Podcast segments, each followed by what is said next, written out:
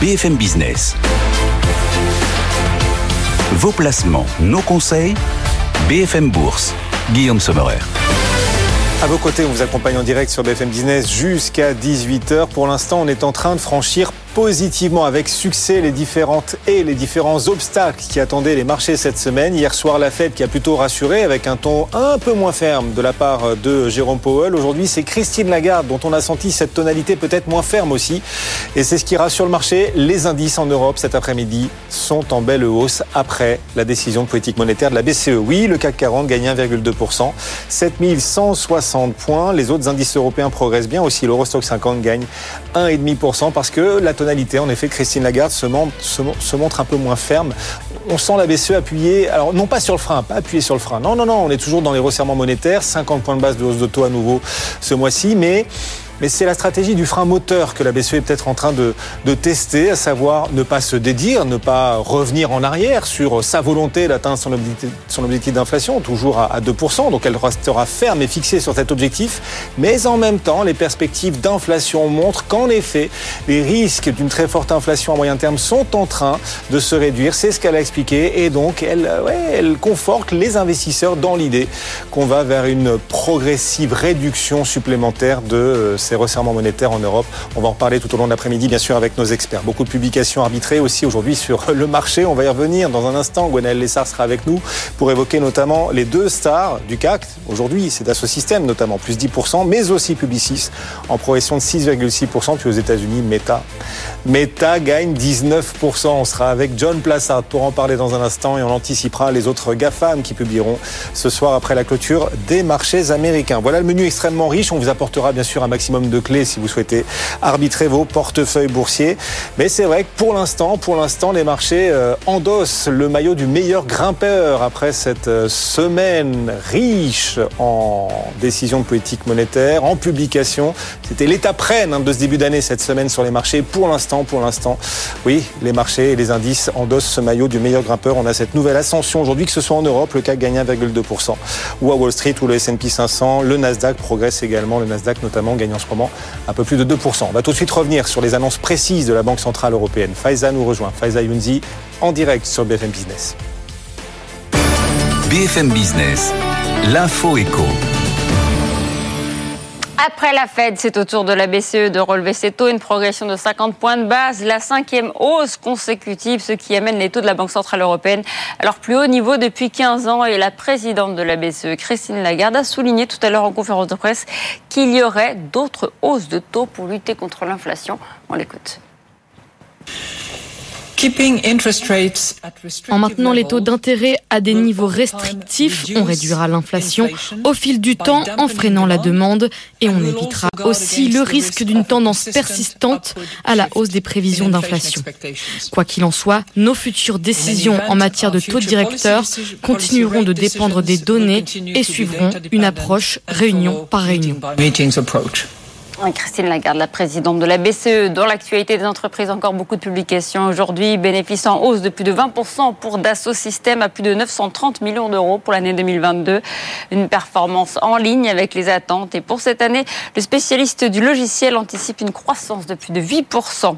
Et notez que ce soir, Bernard Charles, le patron du groupe, sera l'invité d'Edwige Chevrillon. On vous donne rendez-vous à 19h30 avec lui. C'est une année record pour Publicis qui dépasse les attentes en 2022 avec un bénéfice en hausse de 20% à 1,2 milliard d'euros. Le groupe anticipe une très bonne année 2023 avec une progression attendue de son chiffre d'affaires à plus de 3%. Le tribunal de commerce de Grenoble a tranché. Gosport est placé en redressement judiciaire. Euh, le tribunal constate dans sa décision l'état de cessation de paiement et une insuffisance d'actifs à hauteur de 160 millions d'euros. Autre enseigne en difficulté, Pimki, la famille Mullier va céder l'entreprise à un consortium regroupant, Lee Cooper et Kindy notamment. Une session imminente qui pourrait entraîner la suppression de 500 postes sur 1500 selon des sources syndicales. Une audience est justement prévue la semaine prochaine sur les conditions de cette opération au tribunal de commerce de Lille. Après Pfizer, c'est Merck qui prévoit une forte baisse des ventes de son traitement contre le Covid-19 cette année. Euh, les ventes de son médicament doivent être divisées par 5 en 2023 après avoir dépassé les 5 milliards et demi de dollars l'an dernier. Merck qui en plus anticipe un bénéfice en dessous des attentes euh, suite au rachat en fin d'année dernière de la biotech Imago. BFM Bourse, vos placements, nos conseils sur BFM Business. Merci Faiza, vous nous accompagnez bien sûr tout au long de l'après-midi sur BFM Business pour continuer de parcourir l'actualité, bien sûr revenir sur la décision politique monétaire sans surprise hein, de la Banque Centrale Européenne, mais la tonalité est un petit peu plus souple peut-être que ce qu'on aurait pu euh, espérer, que ce qu'avaient euh, peut-être attendu les investisseurs qui étaient optimistes. Hein. Oui, on va vers un ralentissement des resserrements même en zone euro pour cette année 2023, c'était le pari des marchés, il est peut-être confirmé, même s'il n'est pas explicité par Christine Lagarde, mais la tonalité et les perspectives économiques sur l'inflation notamment, euh, qu'a exprimé Christine Lagarde, ça, ça va dans le sens de ce qu'avaient anticipé les marchés en effet, à savoir en effet moins de hausse de taux à venir à partir du, du printemps, et donc ça soulage et les indices qui continuent de monter aujourd'hui, un peu plus d'un pour cent de hausse, le CAC 40. John Plassard, on vous aperçoit en direct, on va vous retrouver dans un instant pour voir aussi comment Wall Street réagit aux nombreuses publications du jour, notamment celle de Meta, le titre Meta, star du jour aux États-Unis. C'est la fusée, hein, vraiment, plus 19% Meta en ce moment. On en parle ensemble, John, dans un instant. Gwenaël Lessard aussi nous accompagne depuis les bureaux de Swiss Life Banque Privée. Bonjour Gwenaël. Bonjour On est ravi de vous retrouver. D'abord peut-être la tendance globale des marchés, cette nouvelle hausse de l'indice CAC 40, 7146 points le CAC à l'instant et surtout le CAC 40 dividende réinvesti, c'était en milieu d'après-midi, a battu un, un record absolu aujourd'hui. Bah, ça fait toujours plaisir, c'est ça qui est positif. Non, il faut regarder aussi la forte baisse des taux euh, 10 ans, hein, que ce soit allemand ou français.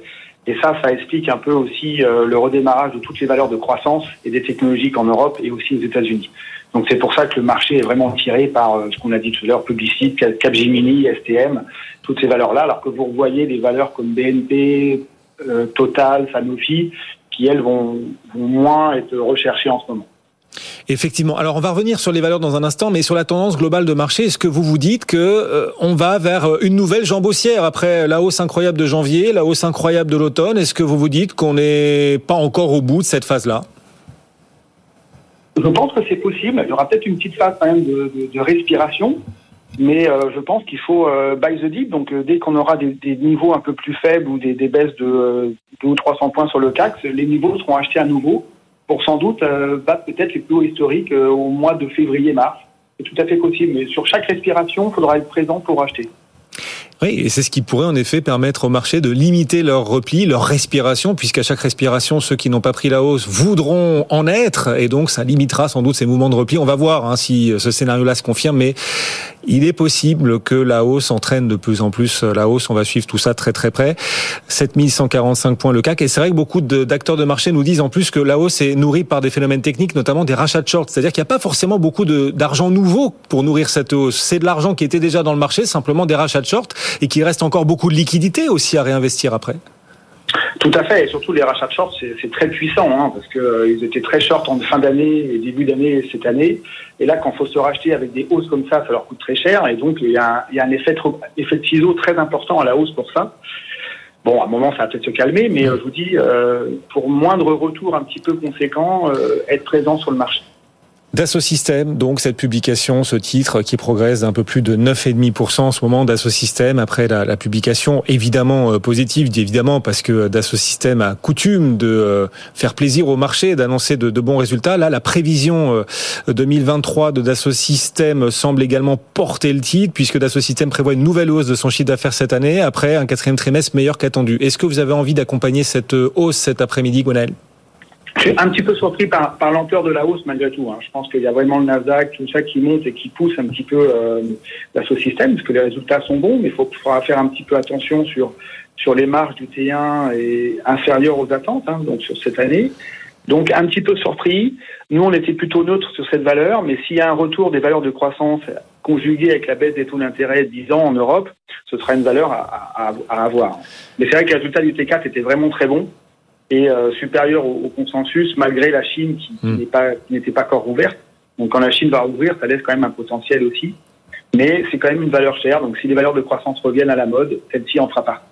Et Publicis, prévision 2023 qui, qui rassure, le titre est sur un plus haut depuis mai 2015. Aujourd'hui, Publicis gagne 7%. Est-ce que, un peu comme pour Dassault Systèmes, est-ce qu'on a du mal à acheter un titre qui progresse aussi fortement d'un coup? Ce serait un, petit peu différent là. Franchement, je pense que c'est une qualité un peu meilleure sur les publications.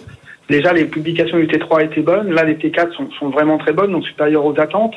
Donc je pense que celle-ci, c'est ce qu'on disait tout à l'heure, peut-être sur un, un, petit moment de faiblesse de, de Publicis, euh, la racheter parce qu'on peut viser peut-être entre 75 et 80 euros, donc on n'est pas encore à ce niveau-là, on s'en rapproche, mais sur moins de respiration du titre euh, Publicis, sans doute revenir dessus.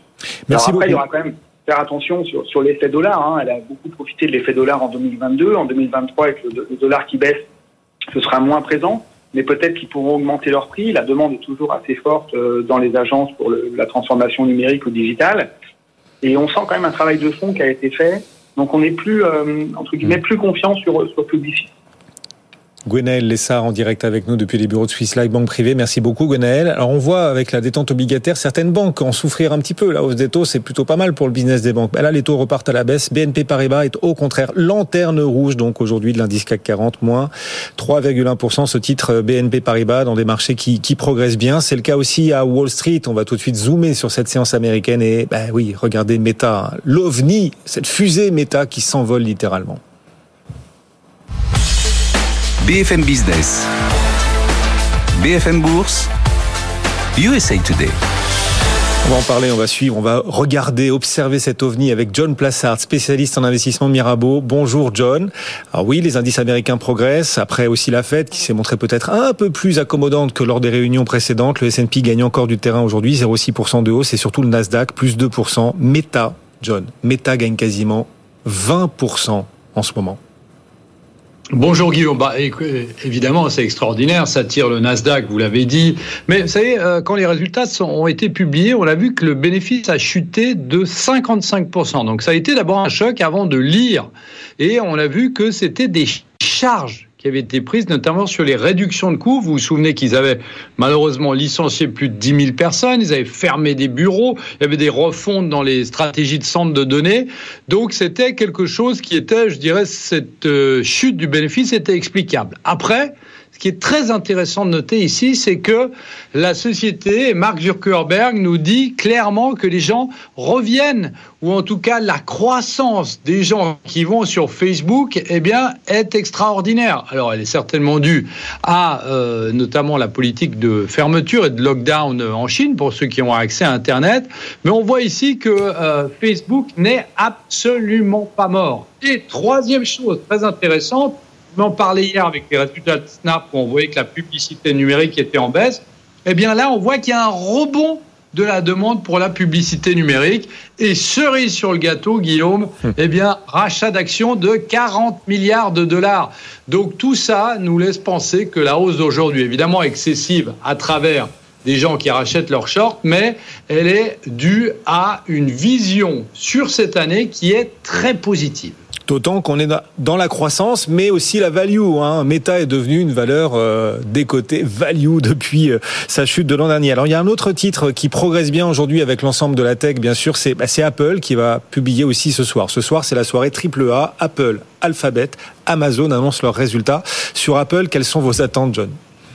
Bah, il y, a de nombreuses préoccupations sur Apple. C'est un peu différent que, que Meta. D'abord, on attend euh, une baisse du bénéfice de 8%, une baisse des ventes d'une année sur l'autre de 5%. On a, comme nous avait dit Microsoft, on a des interrogations sur le climat macroéconomique, euh, sur les ventes de iPhone, les ventes euh, des ordinateurs Apple. Et puis, surtout, il y a une chose, alors c'est anticipé en partie par les analystes, mais on se souvient que les grèves qui avaient eu lieu en Chine, dans les usines de iPhone, eh bien, c'était au quatrième de l'année passée. Donc, c'est dans le trimestre dans lequel on est actuellement. Et puis, on suivra évidemment les commentaires sur ce début d'année où on a vu notamment que les smartphones en général, la croissance des smartphones était très faible, si ce n'est une des plus faibles depuis 20 ans. Donc, euh, c'est très important, non pas de regarder les chiffres, on attend une baisse, comme on l'a dit, mais surtout les perspectives pour ce, prochain trimestre. Apple à suivre ce soir avec Amazon et aussi Alphabet, la maison mère de Google. Jérôme Powell hier soir, euh, vous l'avez suivi bien sûr vous aussi John euh, en direct, euh, il a fait référence à un début de processus de, de désinflation. Qu'est-ce que cela signifie pour les investisseurs? Qu'est-ce que ça change? Ben, c'est très important. C'est ce qui a fait tourner le marché parce que au début, il nous a clairement dit qu'il y allait avoir plusieurs hausses de taux. Vous vous souvenez qu'on attendait normalement une hausse de taux de 0,25 en mars. Là, il a dit a couple, c'est-à-dire au moins deux. 2 fois 0,25, donc ça nous amènerait à 4 à 5,25. Mais le mot magique, c'était la désinflation. Comme vous l'avez dit, nous sommes au début du processus de désinflation. Qu'est-ce que ça veut dire désinflation? Ça veut dire quand la croissance baisse, par exemple, l'inflation pardon baisse de 8 à 6% Alors vous allez me dire c'est pas beaucoup, mais si on regarde, et on en avait déjà parlé ensemble, Guillaume, si on regarde depuis 100 ans, on a eu 19 euh, périodes de désinflation, et tenez-vous bien, dans 95% des cas, eh bien, le S&P 500 est sur l'année en hausse d'en moyenne 14%. Donc évidemment, ça a ravivé tous les, hmm. tous les espoirs sur ces marchés et surtout lorsqu'on sait que dans ces périodes de désinflation, qu'est-ce qui monte? Eh bien, c'est la croissance, c'est la technologie. Et qu'est-ce qui est en dernier sur euh, bah, le spectre des secteurs? Eh bien, c'est l'énergie et les financières. C'est exactement ce que vous disiez avant.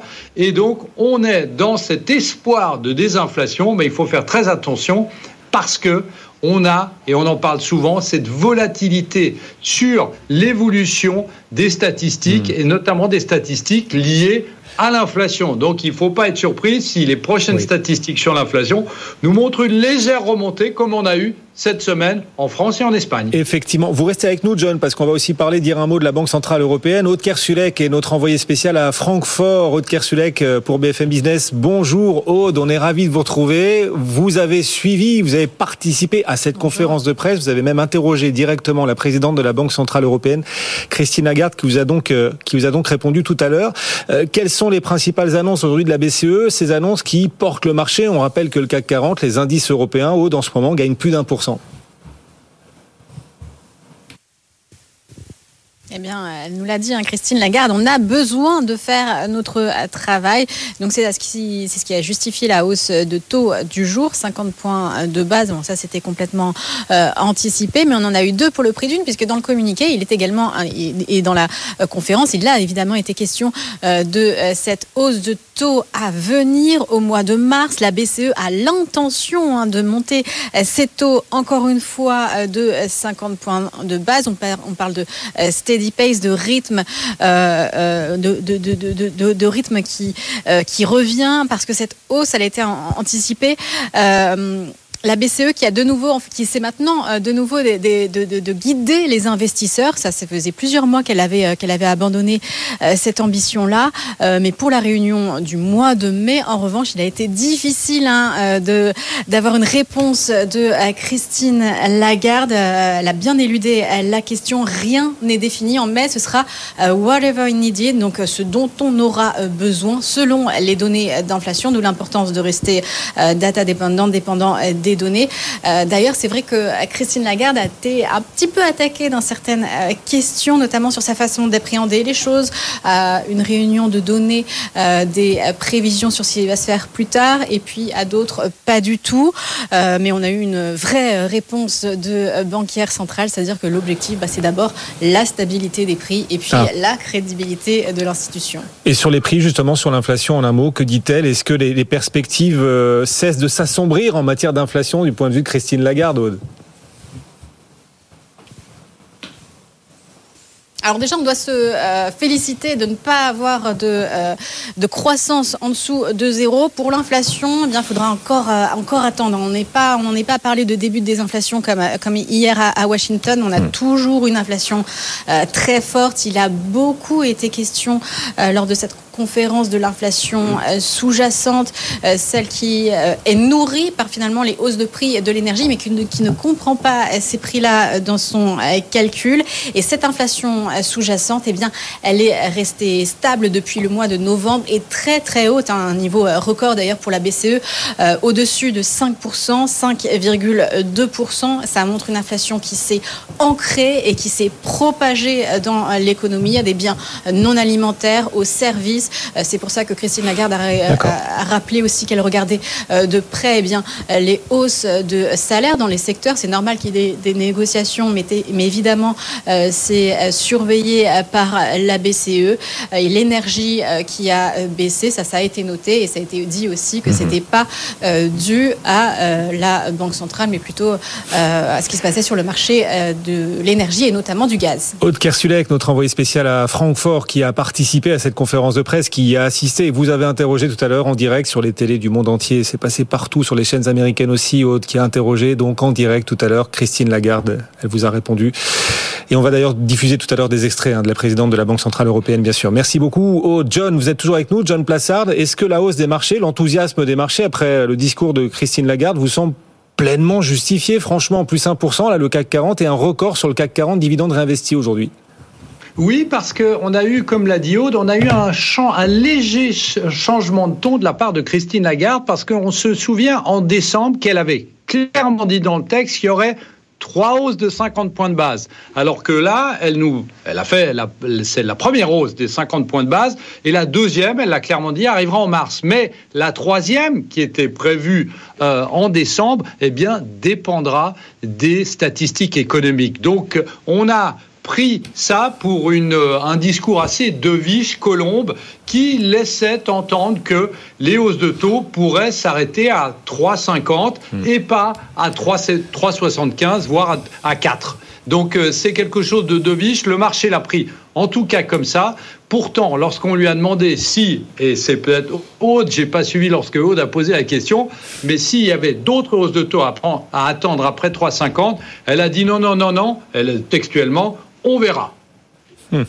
Tout reste ouvert. Même peut-être de futures bonnes nouvelles. On va suivre tout ça très très près. En tout cas, les taux se détendent encore un peu aujourd'hui. Le 10 ans français à 2,53, le 10 ans allemand à 2,09. Merci beaucoup John de nous avoir accompagnés. John Plassard depuis les bureaux de Mirabeau. Bon après-midi. Le Nasdaq toujours en hausse de plus de 2% grâce à Meta notamment et à ces discours plus accommodants des banquiers centraux qui portent les valeurs de croissance. Le CAC 40 aussi gagne en ce moment 1%, 7150 points.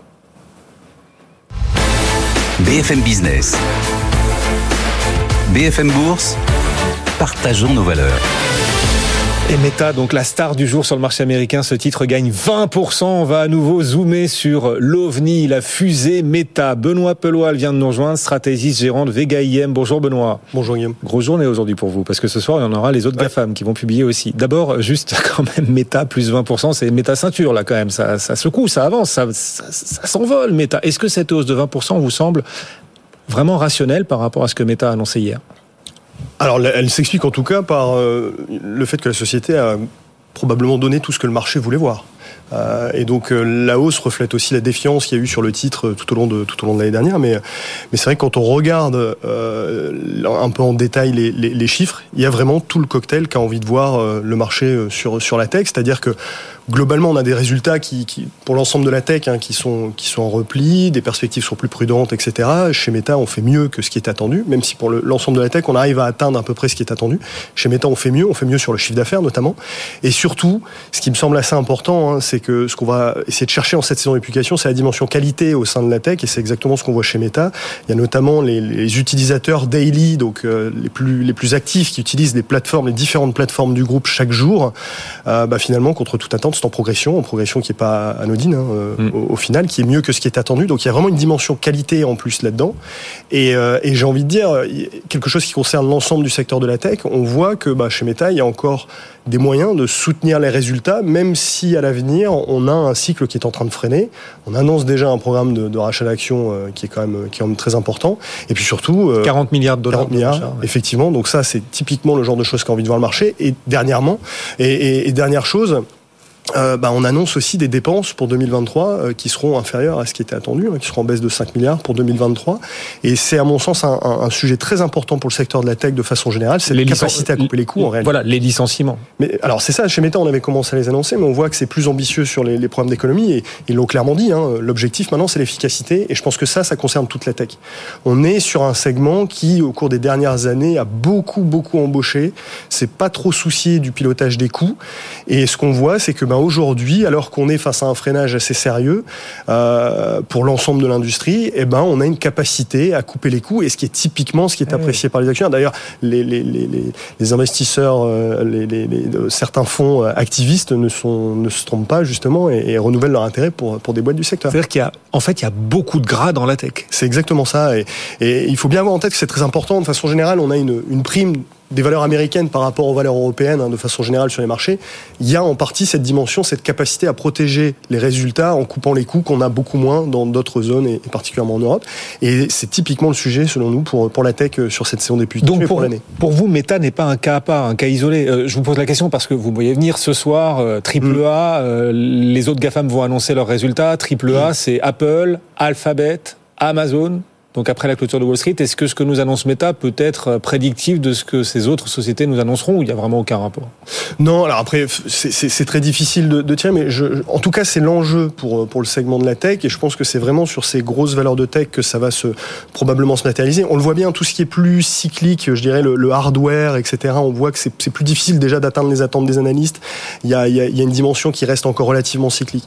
Cette dimension des grandes valeurs de tech, et je suis régulièrement venu sur ce plateau pour défendre défendre la dimension qualité qui est beaucoup plus présente qu'auparavant sur ce segment, euh, parce que ben, tout simplement, au-delà de la capacité à couper les coûts qu'on voit à travers Meta, à travers les annonces qu'on a et qui restera un sujet pour l'ensemble de l'année, qui est très important pour soutenir les résultats, fondamentalement, les business models de la tech sont des business de services qui reposent sur de l'abonnement, qui ont une visibilité qui est beaucoup, beaucoup plus importante que par le passé. Et donc, on, je pense qu'à travers les publications de ces grosses valeurs de tech, c'est justement ça qui va ressortir, parce qu'en réalité, on va se rendre compte que les résultats, finalement, peuvent être vont atteindre vraisemblablement les attentes, peuvent même être mieux qu'attendus parce que on a une dimension beaucoup moins cyclique qu'auparavant. Et en plus, peut-être moins de hausse de taux de la part des banquiers centraux, mmh. c'est déjà le cas. La Fed a ralenti encore son rythme, 25 points de base, et la BCE n'exclut pas, après la réunion du mois de mars, de ralentir aussi. En tout cas, voilà, on verra en fonction des, des données. Mmh. Et Christine Lagarde s'est montrée un poil plus accommodante. Elle, elle semble euh, sur le frein moteur à nouveau, hein, la, la Banque centrale européenne, dans le sillage de la Fed, qui, qui nous parle d'un début de processus de désinflation. Mmh. On n'en est pas encore là en Europe, a dit Christine Lagarde, mais on sent que ces perspectives inflationnistes en Europe sont aussi en train de se dégonfler gonfler, le risque d'inflation, a-t-elle dit, a gagné en équilibre à moyen terme. Bon. Donc on sent que bah. Voilà, on va vers un ralentissement des resserrements monétaires et ça c'est bon pour la tech aussi. Bah, c'est le secteur qui en a le plus souffert l'année dernière et donc euh, aujourd'hui on, on, met une trajectoire plutôt à la baisse des taux, en tout cas l'accalmie des hausses de taux, c'est fondamentalement un soutien pour, pour le secteur. Alors du coup quel thème est-ce qu'il faut éviter dans la tech? On parlera après de ce qu'il faut privilégier. Eh ben, en ce début d'année, ce qu'on constate, c'est on commence par le moins bon, puis après on garde le cœur au milieu. Là, voilà. D'accord. Le cœur du fromage, quand voilà, la partie la plus coulante pour la suite. Non, ben, en tout cas, ce qu'on ce qu'on a tendance à peut-être éviter ou se montrer peut-être un poil plus prudent, c'est au regard de ce qui vient de se passer depuis le début de l'année, on a vraiment un effet de rattrapage. C'est-à-dire que ce qui a particulièrement souffert l'année dernière, et en tête des performances depuis le début de l'année. Et, euh, typiquement, quand on regarde au sein des segments de la tech, hein, on voit euh, le cloud, on voit l'intelligence artificielle, enfin la robotique liée à l'automatisation, notamment industrielle. Ça, ça, marche très très bien depuis le début de l'année. Ce sont des segments qui avaient un peu plus souffert au cours de l'année. Le e-commerce aussi. On, on, va plutôt avoir tendance à se montrer un poil plus prudent sur ces segments-là. Je pense notamment effectivement à la dimension automatisation industrielle, robotique, parce que euh, ça a une dimension encore assez cyclique. Ça pèse encore beaucoup tout ce qui est semi-conducteur hardware sur ce segment, qui est pas forcément forcément ce qui se distingue le, le, mieux dans les publications de résultats. Et puis sur le e-commerce, même chose, on a un départ assez canon depuis le début de l'année. On va peut-être prendre un peu de profit et se montrer un peu plus prudent parce qu'il y a une dimension discrétionnaire là-dedans euh, qui est très importante. Et il faut pas oublier qu'on bascule en mode freinage de l'économie. Il y a des signes d'accalmie sur la consommation du consommateur américain, avec une remontée du taux d'épargne, etc. Les premières dépenses qui sont censées être coupées, c'est plutôt ce qui est discrétionnaire. Donc on va se montrer un poil plus, plus prudent sur ces segments et plutôt prendre des profits. En revanche, ce qu'on va plutôt privilégier, c'est ce qui nous semble structurellement attractif déjà euh, l'année dernière. Je pense notamment à la cybersécurité. Euh, c'est vraiment un thème extrêmement important pour nous. C'est même une thématique ISR, ESG dans les portefeuilles, la cybersécurité. Ben oui, exactement, parce que alors d'ailleurs il y avait les propos euh, du réassureur Zurich Re qui ont fait beaucoup parler, où il indiquait notamment que le risque cyber était maintenant devenu quasiment systémique et que compte tenu inassurable. Ben, exactement, quasiment inassurable compte tenu des coûts potentiels plus importants que les catastrophes naturelles. Et donc en fait, ça reflète bien la, la, digitalisation hein, de, de, de, notre société. On a une masse de données toujours plus importante, qu'on manipule toujours plus rapidement et qui nécessite d'être sécurisée. Et puis il y a la dimension géopolitique hein, avec les conflits. On a vu l'utilisation de plus en plus généralisée de manœuvres de déstabilisation à travers, à travers des cyberattaques. Et donc oui, effectivement, ça reste pour nous un segment extrêmement, extrêmement intéressant. Le titre qui vous intéresse, l'un des titres qui vous intéresse dans cette thématique cybersécurité, Palo Alto. Palo Alto aux États-Unis, oui, exactement. Ils mm. fournissent tout un tas de services qui protègent les, les, les firewalls et, mm. et, le cloud. Et on a une croissance dans laquelle on a beaucoup de confiance sur les, les deux années qui viennent. Un exemple de thématique que vous privilégiez donc dans la tech. Il nous reste une minute pour euh, aller deux autres exemples. Et eh ben, je citerai aussi les fintech. Euh, les fintech parce que effectivement, même chose, il y a une vraie dimension structurelle là-dedans. C'est c'est pas que euh, de la technologie et, et du cyclique. Euh, les fintech, on a notamment, vous évoquiez la thématique ESG. Il y a cette dimension inclusion financière. On a encore énormément de monde même dans les pays développés, hein, aux États-Unis, qui sont sous-bancarisés, voire pas bancarisés. Et c'est justement grâce à l'utilisation des fintech qu'on va pouvoir, pour les banques, aller toucher tout ce segment de clientèle, tout en étant euh, beaucoup plus rentable qu'auparavant. Et on a une tendance très lourde euh, qui ne se dément pas malgré les, mm. les, les, les cycles économiques de substitution du, digital au, paiement, euh, au paiement sans cash. Une valeur? Et eh ben la valeur que je citerai, c'est Adyen qu'on a en portefeuille. Ceci est une fintech néerlandaise. On aime bien parce qu'il y a une espèce de dimension hybride entre une, une vraie exposition à, à cette thématique paiement, mais en plus une dimension, euh, une dimension sécurité euh, dans les transactions financières. Ah, la tech, c'est pas du TOC. Non, non, non. Et on pourrait même pas. retrouver une tech dynamique. Oui, une tech tonique. Bon, je l'avais préparé. Merci beaucoup, Benoît, passé nous voir.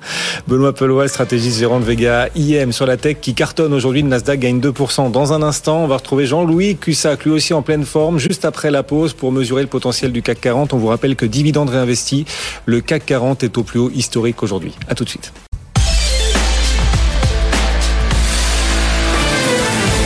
BFM Business. Vos placements, nos conseils, BFM Bourse. Guillaume Sommerer.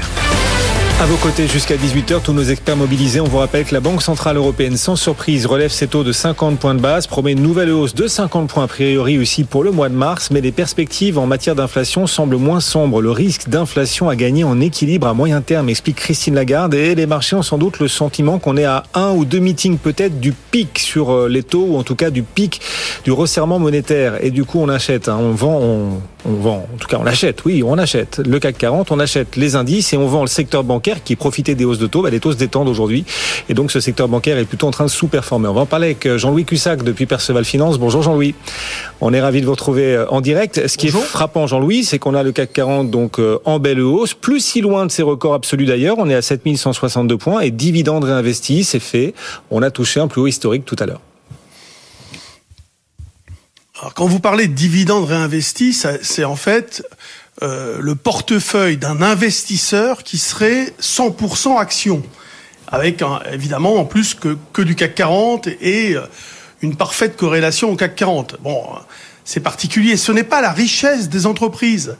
Il faut bien faire cette différence avec l'indice CAC 40, qui une fois que l'argent est distribué, la valeur des sociétés, ben, c'est celle qui est calculée. Ça, c'est une parenthèse. Alors, on est à 7170 là sur le futur. Donc ça monte, oui, ça monte, et on ne voit toujours aucun signal, aucune indication euh, que euh, cela pourrait s'inverser. Parce qu'en en fait, c'est ça qu'on recherche. Hein. Euh, on, attend de voir s'il y a des signaux. Il n'y a rien. Il n'y a rien, et ça fait des jours et des jours que je dis, bah, j'achète, j'achète, j'achète. difficile de, de, de parfois de, de, rater. Enfin, c'est, on rate parfois hein, les achats. Mais là, ces derniers temps, on a eu des beaux retracements encore. ce aujourd'hui, par rapport à ce matin, on a baissé de 1,12%, 1,12, quelque chose comme ça. C'est énorme. Euh, c'est très important. Ça envoie un message qu'il y a quand même du, de l'hésitation, du doute. Et en fait, on a envie de croire à des choses très positives. Alors voilà, Powell, alors lui, il a été un peu plus rassurant.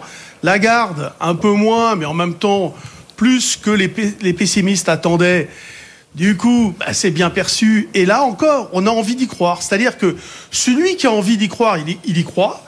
Et euh, celui qui n'a pas envie, il, bah, il, va, il va rester sur sa position. Euh, il n'y a pas d'élément vraiment fort qui puisse faire changer d'avis ce marché. Donc comme le flux, comme la majorité voit les choses en rose, bah, on continue de voir les choses en rose. À tort ou à raison, je n'en sais rien. En tout cas, pour l'instant, moi, mon job, c'est d'essayer de trouver un niveau à partir duquel la situation s'inverse. Et là, j'avais proposé 6950, on s'en éloigne. Euh, il faut relativiser quand même les choses, puisque par rapport à 11 séances en arrière, euh, Guillaume, nous, nous ne faisons qu'un plus haut de 0,75% au-dessus du plus haut d'il y a 11 séances. Donc, la zone euro a un problème. On, a du mal à, à s'imaginer que les choses vont quand même aller euh, forcément mieux. Aux États-Unis, c'est différent. On a, sur 11 séances, on a plus 7%. Rien à voir. Donc, en effet, on a un fort rattrapage des marchés américains. Là aujourd'hui, bah, c'est l'euro qui a monté puis qui rebaisse ah oui. parce que bon, bah, justement, l'euro si euh, les taux sont moins attractifs, bon, bah, l'euro rebaisse un peu. C'est vraiment les vases communicants. Il y a rien à dire de ce côté-là. L'euro-dollar reste orienté à la hausse. Euh, les alertes sont éloignées.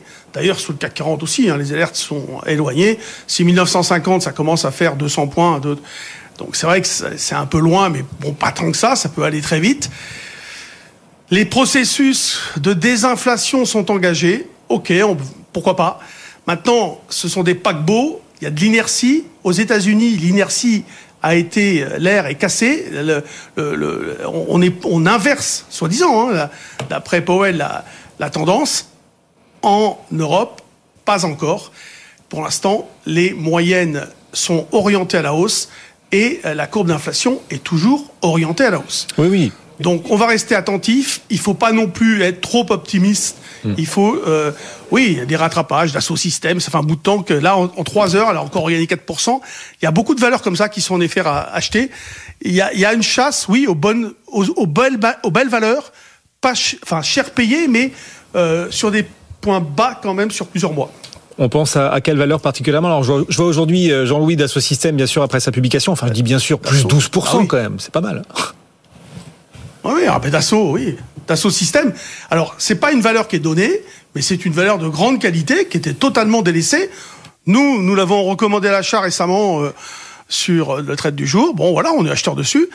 Il y en a d'autres hein, qui peuvent faire l'objet d'intérêt. Bon après il y a Capgemini euh, où, on a des, des news flow plutôt positifs avec des euh, des brokers qui passent euh, dans qui la mettent dans leur first list. Qui il y a y a plusieurs valeurs comme ça qui rentrent dans des dans des recommandations assez fortes à l'achat.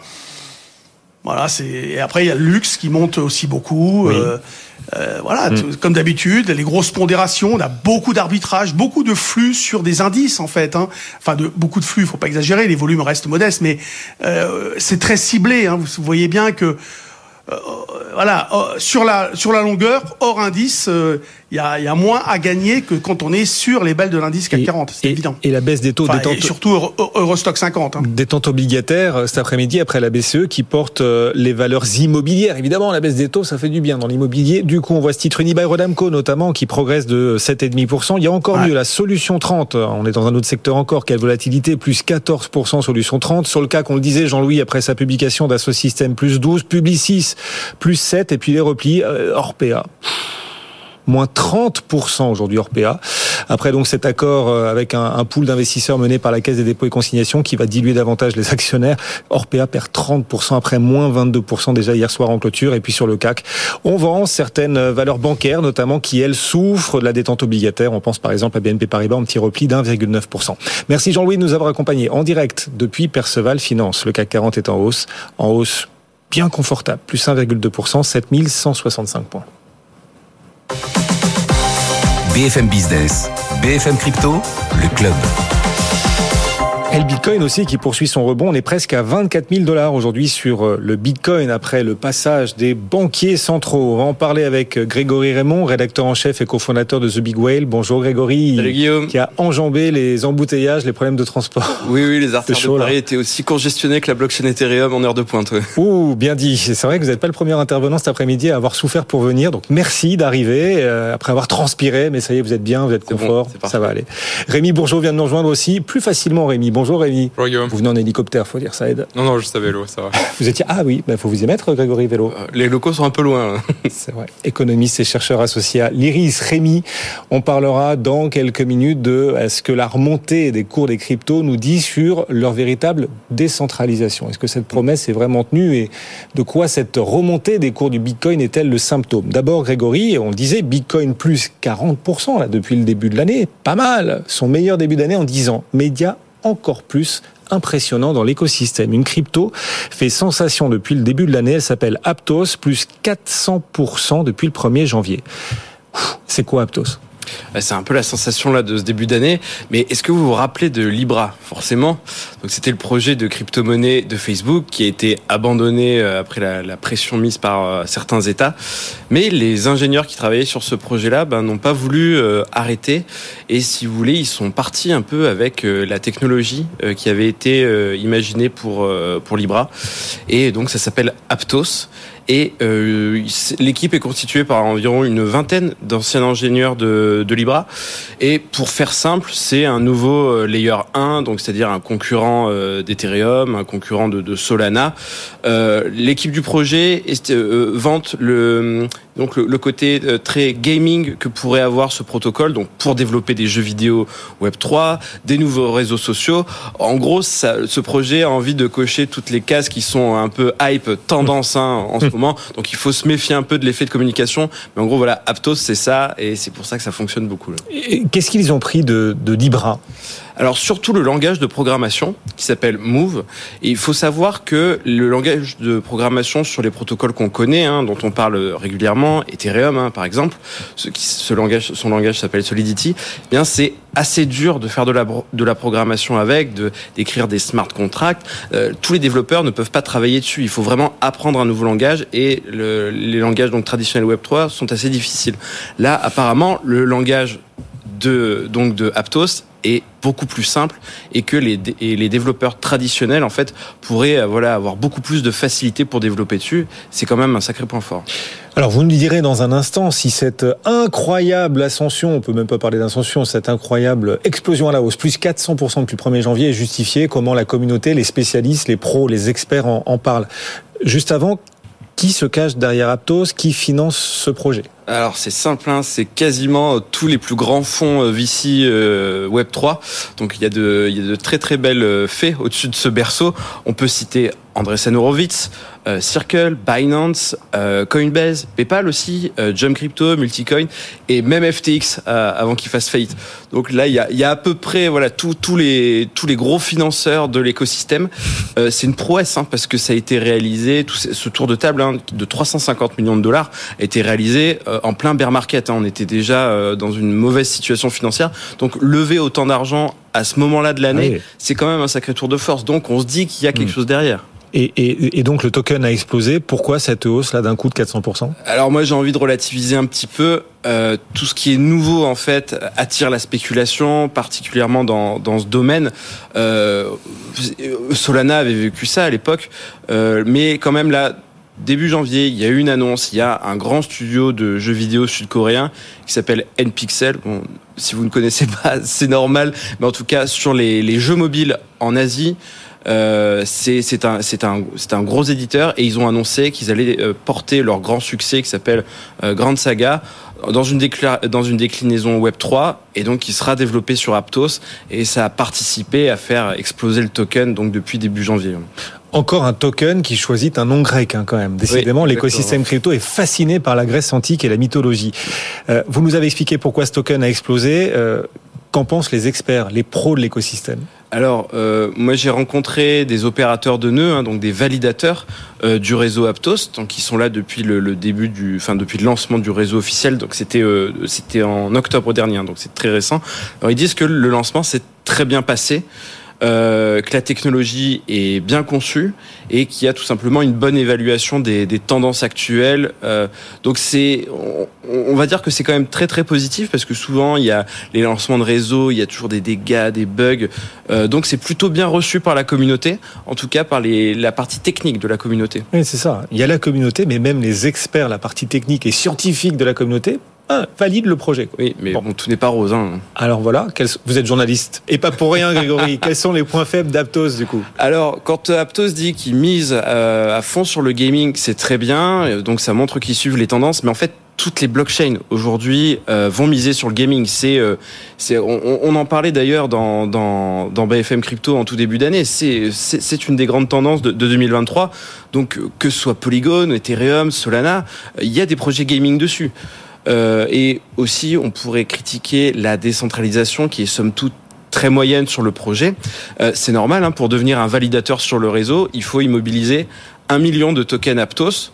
Euh, ça représente environ 17 millions de, dollars aujourd'hui. Sur Ethereum, pour être validateur, il faut une dizaine de, milliers de dollars. Là, on est sur des millions.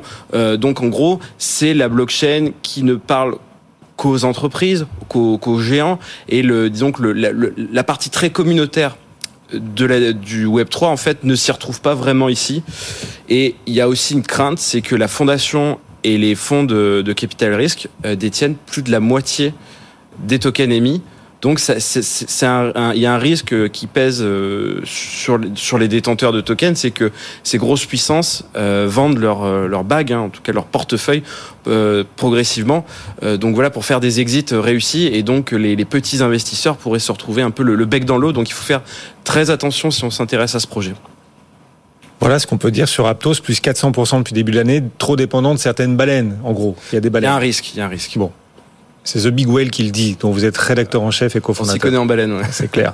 Rémi, ça, ça, vous parle, Aptos, le gaming, tout ça enfin... Oui, bah c'est intéressant. Je pense qu'il y a une sorte de, de recentrage, effectivement, sur, sur euh, des utilisateurs, sur le gaming, aussi sur certains milieux, sur, sur le plan euh, technologique, par rapport à l'éparpillement qu'on qu a vu au cours des, des dernières années.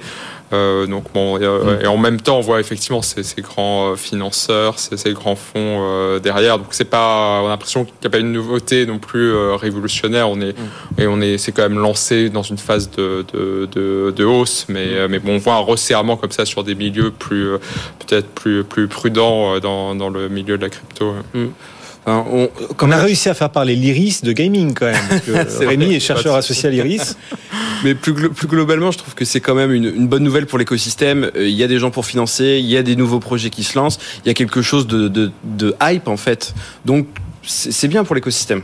Et ça montre que peut-être le bear market est en train de se finir. Ah, on verra si l'hiver crypto est véritablement derrière nous, si c'est un, un, piège. On a un rebond en tout cas spectaculaire effectivement, dû aussi, Rémi, ce rebond à l'amélioration sur le front de la crise énergétique, à l'amélioration sur le front de l'inflation et à l'idée que les banquiers se retrouvent peut-être moins relever leur taux désormais. C'est ce qu'ils ont d'ailleurs, ils l'ont pas dit explicitement, mais ils laissent la porte ouverte, ne serait-ce que par omission. Hein. C'est ce qui ressort de leur discours d'hier pour Jérôme Powell et d'aujourd'hui pour Christine Lagarde le fait que les cryptos remontent parce que les banques centrales pourraient moins resserrer leur politique monétaire, parce que l'inflation a peut-être passé son pic. Qu'est-ce que ça nous dit de, de la promesse initiale de décentralisation? Bah, en fait, on est, on est un peu euh, effectivement à l'inverse de ce qu'on aurait pu imaginer à la base. On, voit euh, les cryptos qui réagissent comme des actifs euh, assez, assez standards en fonction de l'environnement monétaire, du risque, de la hausse de taux, de la hausse des taux qui les ont fait baisser, ou maintenant la perspective d'une stabilisation de, la hausse des taux, d'une normalisation de, l'environnement monétaire, de la crise énergétique. on voit effectivement ce rebond quand même spectaculaire du Bitcoin et d'autres euh, d'autres cryptos. Donc euh, c'est effectivement l'inverse de ce qu'on aurait imaginé au début, puisque le, il faut rappeler que le Bitcoin est né de ces milieux euh, technologiques, intellectuels, cypherpunk, qui remettaient en cause les, ouais. le rôle des banques centrales au moment de la, la crise financière. Incarné par Grégory sur ce plateau. et Mais je pense que les détenteurs de Bitcoin et la communauté Bitcoin, c'est beaucoup plus diversifié et le, les, les cypherpunks sont une minorité. Oui, mais il y, a, il y a toujours quand même cette idée sous-jacente d'une protection face à, face à l'inflation, face aux dérives monétaires, quelque chose qui soit plus plus solide que les fiat monnaies, que les avec avec toutes ces, ces, inondations monétaires qu'ont pratiqué les banques centrales. Et on voit en fait exactement l'inverse, les cryptos qui sont accros à la politique monétaire, à la relance monétaire qui euh, chute très fortement, euh, qui s'effondre pour certaines quand l'environnement monétaire se resserre. Et là, on a confirmation quelque part de cette, euh, de cette relation, de cette dépendance avec le rebond même. C'est une bonne nouvelle pour les, détenteurs de, crypto, mais ça confirme ce, schéma. les cryptos agissent comme de façon extrême, mais comme des, des actifs assez, assez standards. Et on est très loin. Enfin, il faut se rappeler, il y a quelques années, on parlait d'or digital pour, pour le Bitcoin. Donc là, c'est exactement à l'inverse, euh, encore une fois, du, euh, du concept d'or, de, de, protection. Euh, on a vraiment un actif dépendant des, des de l'environnement monétaire. Sur, sur, le, court terme, oui, bien sûr, incontestablement, le, le Bitcoin a perdu de la valeur depuis que l'inflation est, remontée, hein, par exemple. Mais sur le, sur le, enfin, encore une fois, hein, on en revient à la même chose, mais sur le long terme, euh, le, le, enfin, le Bitcoin est, est censé se, raréfier et plus il y aura de demande pour lui, plus son prix euh, augmentera. Quelqu'un qui a investi dans le Bitcoin et qui l'a gardé voilà au moins au moins trois ans, j'ai plus les chiffres en tête, hein, mais est forcément en plus-value. Donc ça, ça, montre que sur le long terme, c'est une réserve de valeur intéressante, même si euh, il ne faut pas présager de l'avenir par rapport à ce qui ouais, se passe Réserve de valeur, il faut il faut quand même replacer ça dans, dans un certain contexte. Alors, ce, débat, ce, débat, ce débat me plaît. non non, je pense que c'est fondamental.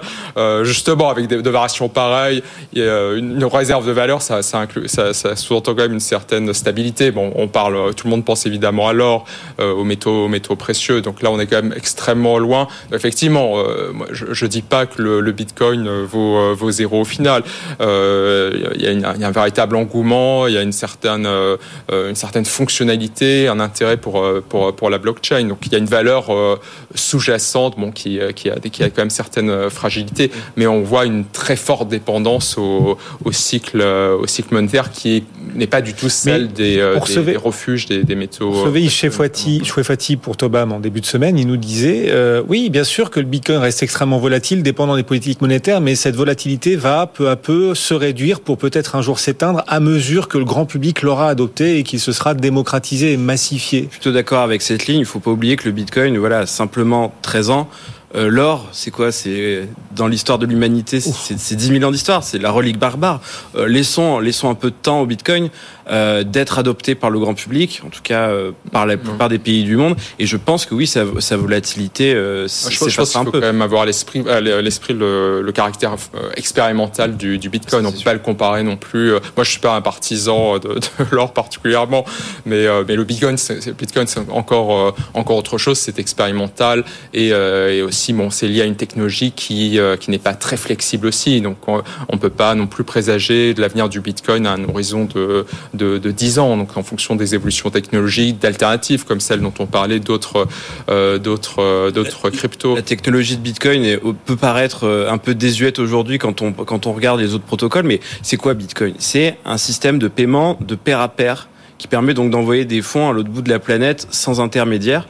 Et il y a un caractère unique, enfin je veux dire rare, dans les actifs numériques qui sont émis sur cette blockchain c'est déjà énorme en fait. Ça n'existait pas avant. Mais la, valeur, on peut pas séparer sa valeur de la fonctionnalité de cette euh, de cette blockchain. Donc si euh, si elle est complètement dépassée à un moment, on peut imaginer effectivement ah. un désintérêt. Donc c'est quand même une, expérience euh, technologique. Oui oui. Avant tout, il n'y a pas de valeur intrinsèque qui ferait que si cette technologie est dépassée, que le Bitcoin garderait sa valeur simplement par sa rareté. Je pense que c'est pas une rareté fondamentale. Sauf si sa démocratisation venait à s'accélérer et que le Bitcoin deviendrait un jour peut-être irrattrapable parce que trop d'humains l'auraient adopté et donc pour une technologie euh, qui peut être un peu mieux disante, il va falloir vraiment sacrément, je pense qu'on est quand sacrément même tourner pour attraper le Bitcoin. Justement, ce qu'on a vu ces derniers euh, mois, c'est quand même l'effondrement relatif euh, d'autres créations de, de l'environnement crypto qui ont cherché à s'ancrer dans, dans le réel avec avec des stablecoins bon, qui ne tenaient pas la route. C'est quand même le cas de la,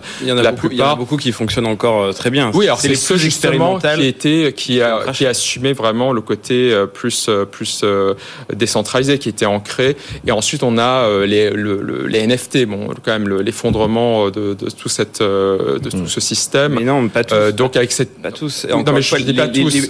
on a une remise en cause quand même de fond. Les plus belles collections se maintiennent à des à des prix extrêmement importants encore aujourd'hui. C'est les projets moyens euh, qui n'avaient pas vraiment de valeur en fait qui se sont effondrés sur les, les protocoles blockchain non il y a une euh, remise en c'est un peu la même chose quand même de fond. Enfin avec l'idée que ça, ça ça apporte un certificat de, de propriété enfin quand même il y a, il y a une, vraiment une, une, des failles fondamentales dans dans les NFT ils peuvent être tout à fait balayés dans l'ensemble d'ici un an. Il faut vraiment voir je pense l'aspect expérimental de ces constructions. Donc sur le Bitcoin c'est clair. Et ensuite avec cette tentative d'ancrage de lien avec la réalité et même de, de ramification légale comme c'est des, des certificats de, de, propriété, euh, là, on a vraiment quand même euh, été vers, vers une sorte de mur. On a un joli débat là qui n'était pas prévu d'ailleurs, c'est intéressant. Rémi Bourgeot euh, pour l'Iris, Grégory Raymond pour The Big Whale. La réglementation, est-ce que la réglementation aide l'écosystème, Rémi, à avancer ou au contraire, elle ralentit les développements qui pourraient permettre de protéger les investisseurs?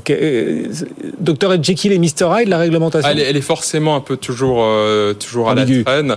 Et bon, par exemple, en Europe, elle s'est quand même centrée sur, sur les euh, sur les stablecoins. Euh, elle repose à chaque fois, il faut se rappeler effectivement de l'aspect euh, l'aspect expérimental. Alors, elle repose sur un type de de technologie, de construction à un moment donné où en fonction des, de l'environnement de marché, ces constructions mm. tentent à créer un lien avec le réel, avec d'autres d'autres monnaies comme comme dans le cas des des, des, des stablecoins. et finalement, on voit ces, ces scandales, bon, comme comme FTX avec des, des, des constructions qui euh, qui sont destinés euh, quand même aussi au grand public. C'est peut-être là que que la réglementation peut peut être davantage efficace que euh, en imaginant, en s'adressant à une sphère crypto qui serait consolidée. Oui.